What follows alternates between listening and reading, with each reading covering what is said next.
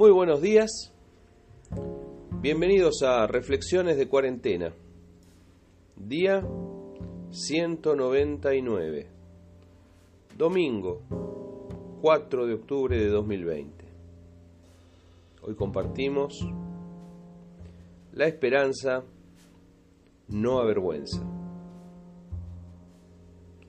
Y la esperanza no avergüenza porque el amor de Dios ha sido derramado en nuestros corazones por el Espíritu Santo que nos fue dado. Carta del apóstol Pablo a los Romanos capítulo 5 versículo 5. Vergüenza es robar y que te agarren, decía mi abuela. Cuando somos niños, algunas cosas nos avergüenzan Queremos algo, pero preferimos que vaya mamá a comprarlo. El vendedor está ahí, pero aunque nos impulsan a ir, con vergüenza decimos, mejor anda vos, mamá. Tratando de afirmar nuestra autoestima en la infancia, los adultos muchas veces nos alientan a que no tengamos vergüenza. De ahí viene el dicho de mi abuela. ¿Cómo vas a tener vergüenza de pedirle una manzana al verdulero? ¿Cómo vas a tener vergüenza de preguntar por esa remera que te gusta?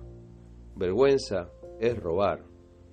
Eso, robar, debería darles vergüenza a muchos desvergonzados dirigentes de estas tierras, de paso se ha dicho.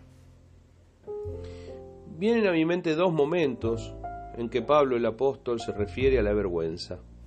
En ambos casos sobresale su convicción porque no me avergüenzo del Evangelio, porque es poder de Dios para salvación a todo aquel que cree, escribió.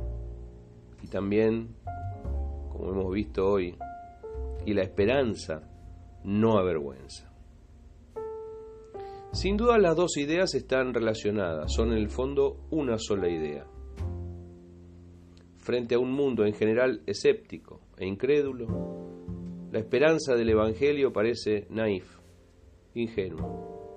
Frente a los sabios e intelectuales de este tiempo, argumentar la simpleza del cristianismo a veces nos puede avergonzar. No te avergüences. No me avergüenzo, dice Pablo. La esperanza no avergüenza. Con mi esperanza voy para adelante, sin temores. No me achico. Tengo que decir tengo testimonio que dar.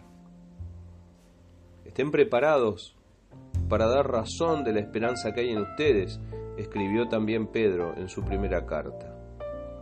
Porque a veces hay que dar razón de la esperanza, hay que argumentar a favor de la fe. La vergüenza calla, la esperanza da testimonio. Creo en la fe que puede hablar de igual a igual con la ciencia, en un evangelio que es buena noticia para todo aquel que cree. La esperanza no avergüenza, porque Dios derramó su amor en nuestros corazones. Y si Él no se avergonzó de nosotros, ¿cómo nos vamos a avergonzar nosotros de la esperanza que tenemos en Él? Jesús no se avergüenza de llamarnos hermanos y Dios no se avergüenza de ser llamado nuestro Dios.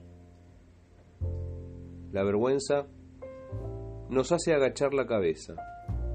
La vergüenza nos impulsa a mirar al piso.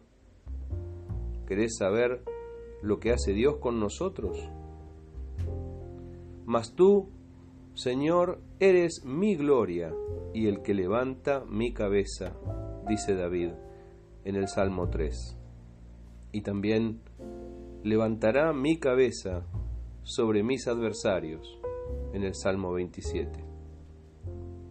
Así que nada de vergüenza. Arriba el ánimo. Arriba los corazones. Corazón y pases cortos. Las dificultades de la vida no nos robarán la esperanza. Las pérdidas no nos harán negar la fe.